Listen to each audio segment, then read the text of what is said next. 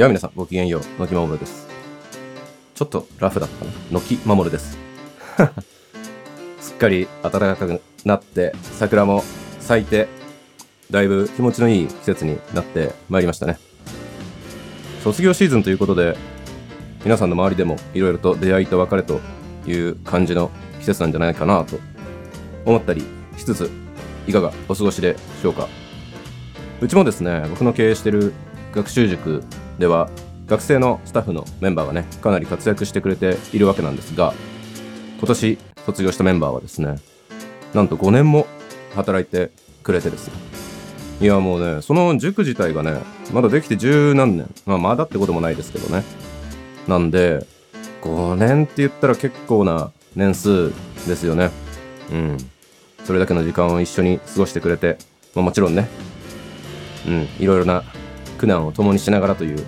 感じで過ごしてきたものですから、なんとなくこう、物寂しいような気持ちになったりしてというところだったりする日々です。で、まあちょっとね、その卒業にかけてというかね、関わることで、ちょっとね、嬉しいことがありまして、珍しい。僕がね、嬉しいことがあったから、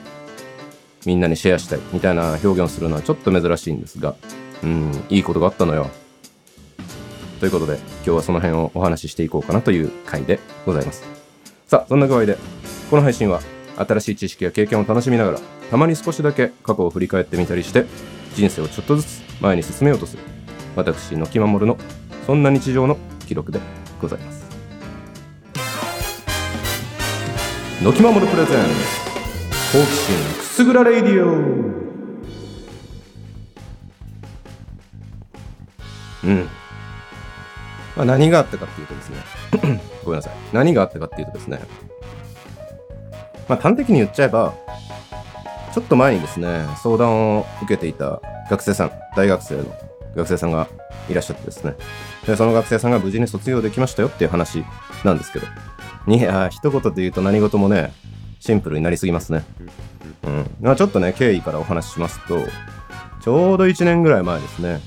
1月ぐらい、2020年の1月ぐらいだったかなと。いう時期に、まあまだね、そのコロナ禍みたいなところも本格的ではなくてですね、うん、一応マスクはしてお話をしたような記憶があるんですけど、うん、そんな時期にね、あのー知り合いの、なんて言ったらいいんでしょうね。まあ、うちの経営の相談に乗ってもらってるみたいな感じのね、方がいらっしゃるんですけど、その人のところに、まあ、その人はその人で別の自分のね、事業というかそういうものを持ってて、で、まあ、そこで、まあ、お知り合いになった方の、えっ、と、お子さんが、まあ、ちょっとね、大学をうまく卒業できない留年が決まってしまって、なんかちょっといろいろと事情があるらしいので、まあ、うちは一応学習塾もやってますし、でそこにね、学生のスタッフも、まあ、ひとまずはいる。まあ、もちろんね、学生同士で教えるっていうのはちょっとあれですけど、で、まあ、かつ、僕は結構ね、キャリアに関する相談みたいなものに乗ってきたような仕事をね、してきたということもあって、きっと相談に乗ってくれるから、まあ、何はともあれ言ってみてくれということで、まあ、なんか、半ばね、無茶ぶりみたいな感じですけど、うん、そんな感じでお話をいただいたという経緯でした。で、まあいろいろね、話を聞いてみると、うんと、まあ大学生のその息子さん、えっ、と、お母さんと一緒にいらっしゃったんだけど、まあその、なんだろうね、発達障害、まあ僕この表現あんま好きじゃないんですけど、うん、どうやら、まあいろいろとね、もちろん専門機関にかかって、で、相談にも乗ってもらいつつ、で、まあ投薬とかもね、したりとか、まあ投薬そのものがどのぐらい効果があるかってことは、まあ一旦置いといての話なんですが、どうやら、えっ、とね、広範性発達障害と言われるような、うん、まあ特性を持っているということで、まあいろんなね、ちょっとしたことにこだわりが強かったりとか、あとはなんかいろんな認知能力の偏りとか、あとは感覚過敏みたいなことがね、あったりするらしいんですよ。で、まあね、その、僕もね、なんとなく、僕はその正式な診断みたいなのね、受けてないんですけど、発達障害と言われるような、まあ、いわゆるそのスペクトラムみたいな話ですよね。うん。それのね、一部を僕も持ってるなという実感があるので、まあ、特に感覚過敏みたいなことはね、よくわかる。うん。まあまあとかっていうのもあって、僕自身は結構関心の強い領域ではあるんですね。で、えっ、とまあ、別にとはいえね、専門家じゃないし、まあ、専門の方々も当然ついていただいてるということではあるので、まあ、なんとなくね、その生活の、うん、細かいところとかをお伺いしながら、うん、まあまあ、こういう特性があるんだろうねということを、まあ、少しずつこう判断していったという感じですかね。まあ、改めてその別の視点からっていう感じですけど、で、しかもね、その、えっ、と、うちに来るね、前の段階で、なんかその検査の結果ね、こう軽度の知的障害があるんじゃないかみたいなことを言われたらしくて、うん。まあ IQ テストとかをやったみたいなんですけど、そう、まあそれの成績によってはね、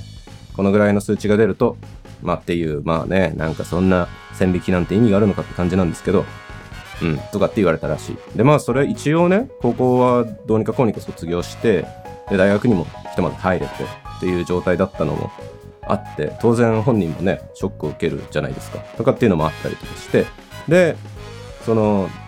留年が決まってしまった。それも、1年生の時のね、必修の科目が4年間どうしても取れない。言って、まあそれの影響が、まあ一番強かったらしいんですけどね。まあもちろんその単位が足りないって問題もあるんですけど、うん。それで留年が決まってしまったっていう話だったということなんだそうで。いや、まあね、大変ですよね。そう。で、まあ僕からね、アドバイスしたことみたいな別にそんなに何があるわけでもなくって、どっちかっていうとその、うん、その人がね、持ってる特徴みたいなところを、まあ僕の目でね、もちろんその、ちょうどね、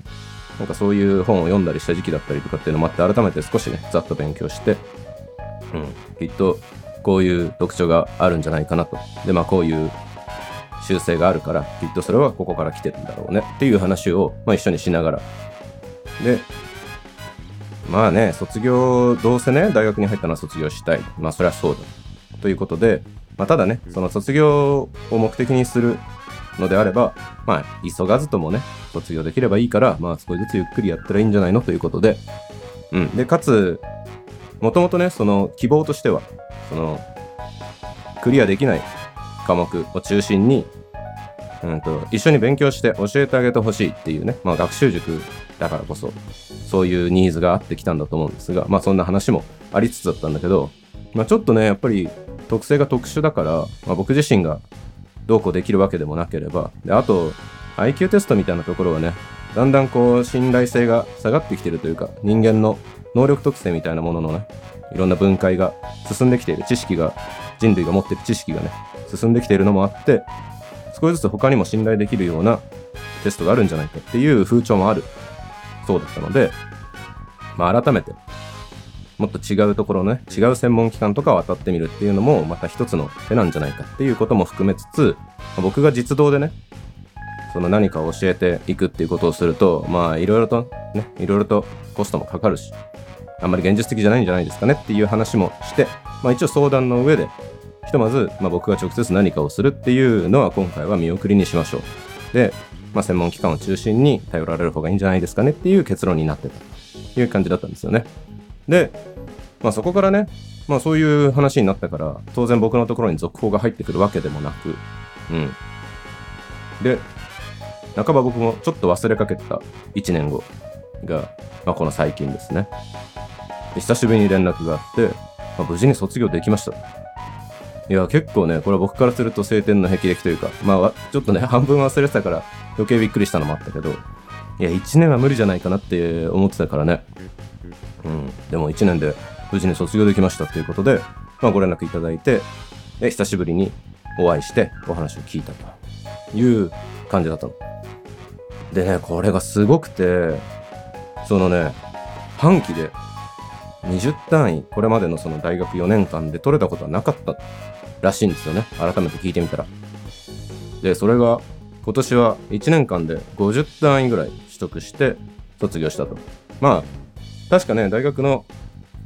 半期での取得単位数には上限があるんで、なんか実習みたいなのを挟んだりとかしてね、先生方とかのそういうサポートというか、計らいみたいなこともあったりとか、うん。あと、まあ、授業とかね、リモートになったりとかっていう、まあ、そういういろんなことが、ある意味ではポジティブに重なって、うん、そういう風になったらしいんですけど、いやー、すごいよね。今までとはね、全然違うレベルのアウトプットを出して、卒業にこぎつけたということで結構ね胸を打たれるような思いでしたね。うんまあ、なんかね話を聞くとその僕からね客観的に自分のことを知らせてもらえたっていうのが、まあ、すごい良かったと、うん、いうことみたいでしたね。うん、まあねなんかこう家族とかね学校とかそういうのとは違う関わりのね、まあ、ある意味で関わりのない新しい大人と接してそこから、まあ、僕も一応ねそれなりに幅広くいろんな人を見てきてるっていうのもあって、まあ、そういう上での意見というかねそういうものが新鮮だったのかもしれないですね。うん。まあ何はともあれ非常に嬉しい出来事でした。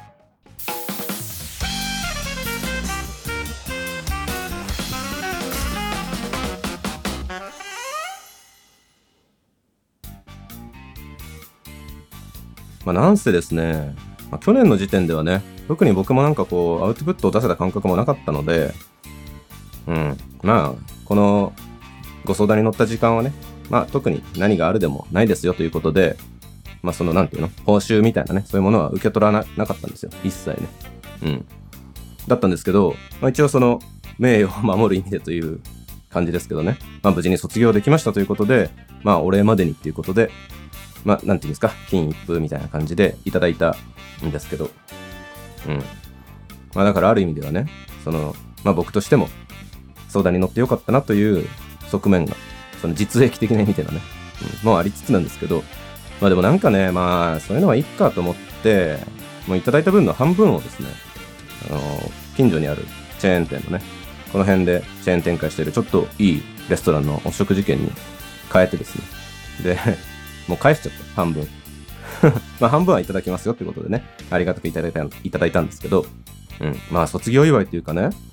まあせっかくそうやってね、頑張ってめでたいことまでこぎつけたわけだから、うん、まあせっかくなので、ご家族でのお祝いとして、まあ皆さんで分かち合っていただければ幸いです、みたいなことを言ってね。ちょっとキザですね。まあキザ、キザだし、まあこういうこと言ってね、ちょっと株を上げておくという感じですけど。いや、でもやっぱりね、そういう、なんて言うんだろう。うん、ちょっとね、その一般的な、うん、一般的な成長とは違う形だからこそ、まあ、発達障害という表現が使われたりもするわけですけど、まあ、当然ね、その親御さん、ご家族も、まあ、ちょっとこう理解に苦しんだり苦労するシーンもあるということでね、結構ひょうひょうとしたお母さんだったので、そんなに重たく気にしてる感じはなかったんですけど、うん、まあでも当然ね、親御さんですから心配なこともあるでしょうし、うん、っていう中で成し遂げた卒業っていうのはね、非常に重たい意味があるんじゃないかなと思ってね、うん、そうやって使っていただけた方が僕としては嬉しいかなという気がして、そんな感じにしました。でね、話はちょっと変わるかもしれないんですけど、大卒ってやっぱ大事ですよね。あの、個人的な意見としてはね、まあ大学なんてまあ、勉強する目的みたいなものがきっちりなかったら行く必要なんかないよと、正直なところは思ってるんですけど、まあでもそれはね、一応前提条件があって、まあその社会において生き抜いていくだけのね、まあいろんな特徴とかスキルセットみたいなもの。うーん、スキルセットはちょっと違うかもしれないですけどね。まあ多くは多分学習能力とか適応能力とか、うん、あとはその自己認知能力とかね、まあそういうものになるかなとは思うんですけど、まあそういうものを持ってる人に限るかなとは思っているんですね。こういう表現あんま良くないかもしれないですけど、その、まあ、社会的にね、弱い立場になりやすい人っていうのがどうしてもいますから、まあ、そういう人ほど、まあ、いわゆる大卒、大学を卒業しましたという資格というかね、うん、必要なんじゃないかなという気がしていたりします。ちょっとあの、語弊があったらごめんなさいね。うん。その意図はうまく伝わってほしいなと努力はしてるんですけど。で、なんていうの、世の中にはね、大卒じゃないと受けられない資格みたいなのがあったりとかね、まあ大卒とかそれに付随するようなぐらいの資格を持ってないと受けられない資格みたいなね、資格試験とかもそういうのがあったりするっていう世界なんで、うん、まあ持ってるに越したことはないなと思うわけですよ。うん、なので非常にこれは大きい出来事だっただろうなと思っている。でそういうことに関われたというのがね、まあ僕は何したわけでもないんですけど、うん、そういうことにちょっとでも関われたっていうのは非常に嬉しいなと思った出来事でした。うんうん。でさ、その人の能力ってね、やっぱいろんなことで制限がかかるんだなっていうのを改めて実感したというか、うん、これは多分、会社の中というかね、いわゆる一般社会の中でもたくさん起きてることなんだろうと思うわけですよ。さっきもそのちょろっとね、スペクトラムみたいな形で僕の中にもそういう要素があるなと自覚しているっていう話をしましたけど、まあ、実際そのね、発達障害って表現を僕が好まないのは、結局、いろんな人たちがいろんなところにそれをグラデーションで持ってるというのが、まあ、おそらく現実なんですよ。まあ、科学的にも多分少しずつ明らかになってきてる領域だと思うんですけど、つまりその、ジェンダーとかもね、グラデーションっていう捉えられ方を最近はしてきてるじゃないですか。だから、まあ、ある意味では、まあ、特性という表現、まさにですけどね、まあ、背が高いとか低いとか、なんだろう、まあ、病気になりやすいとかね、いろいろそれぞれ人はいろんな特性、身体的特性を、まあ、持っているように、そういう認知の特性とか、あとは心理的な特性とかっていうのも、人それぞれ、うん、かなり違うものだと僕は思っている。なので、何かが定型発達で何かが発達障害だっていう、そのものの考え方はどうなんだろうと正直思っている。まあ、とはいえね、まあ、なんか線引きしなきゃいけないとか、いろんな、その保護の観点とかでのね、事情があるってことは分かってるんですけど、うん。まあ、それによってジッパー人からげにしてしまうっていうのは、よろしくないよなと思っているわけなんですが、まあ、とはいえ、その、自分だけじゃなくてね、その、対峙してる相手の特性をきちんと正しく捉えるって、まあ、何が正しいっていう表現もちょっと難しいですけど、まあ、そのためにはね、必要な知識みたいなものも結構な後半にわたると思うし、そういうアセスメント？なんて言ったらいい？まあそういう分析する、判断するためのスキルみたいなことも含めてかなり難しいなというのが現実だろうなと思ってるんですね。なのでもちろんね、いろんな会社とかでも会社の中、社員のメンバーたちが持ってる特性に合わせて、まあ、可能な範囲でいろんな調整ができると本当はいいんだろうなとは思うんですけど、まあなかなか難しいですよね。うん。とかね、まあ、この辺をちょっとね、やっていけるといいなというか、僕自身が最近興味があることとして、その辺を思ったりしているのでした。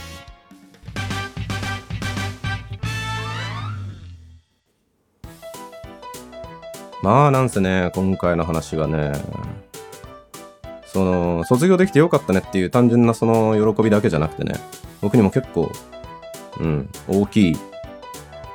一つの経験になった要素がありまして、うん。まあ、それは対話の力ですよね。非常に痛感したような思いです。最近ですね、あの、スタートアップに勤めてる方々、まあ、僕の友達がね、所属してるスタートアップの方々とですね、何人か、その中の何人かと、週に1回ぐらい定期的に話をして、で、まあそのアウトプットを上げていくためにね、どうしようかとか、まあ気持ちよく働くためにとか、まあもしくはその仕組み作りをするためにとか、まあそれぞれね、抽象度とかレイヤーとかね、スコープとか、まあいろいろバラバラな状態で話はしてる感じなんですけど、結構これがね、個々にいい感じにサポートができているような空気感がね、ちょっと出てきたりとかして、うん。まあ本当はそれがね、有機的に結びついて組織全体が良くなっていけば、より良いアウトプットという感じになるんだろうなと思うんですけど、まあそんな取り組みをしている関係もあってね、ああ、やっぱり対話をすることで人の力を引き出すっていうことがね、きっとできるんだろうなとまあできるっていうのは、それはね、仕組み的にはできますけど、僕自身がそういう取り組みそのものが、うん、できるんじゃないかなと、ちょっと思ったりした出来事でした。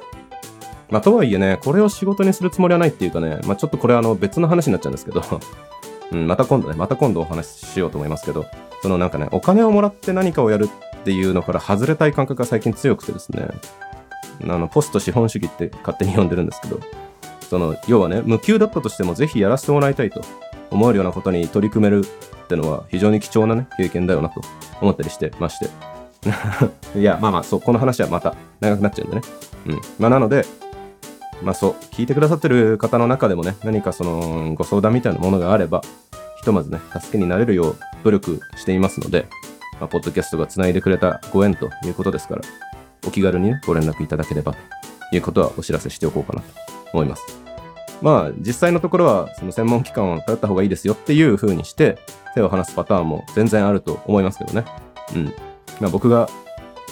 ある程度、確信を持ってお伝えできることばかりではないかなと思うので、うん。まあ、そういうことができたら、それはそれで素敵ですね。ポッドキャストからそんなことが始まるんでしょうかわかんないですけど。うん。ということで、次回もどうぞよしな。お付き合いいただきありがとうございました。お相手は私の気まものがお送りしました。次回も楽しんでもらいますように。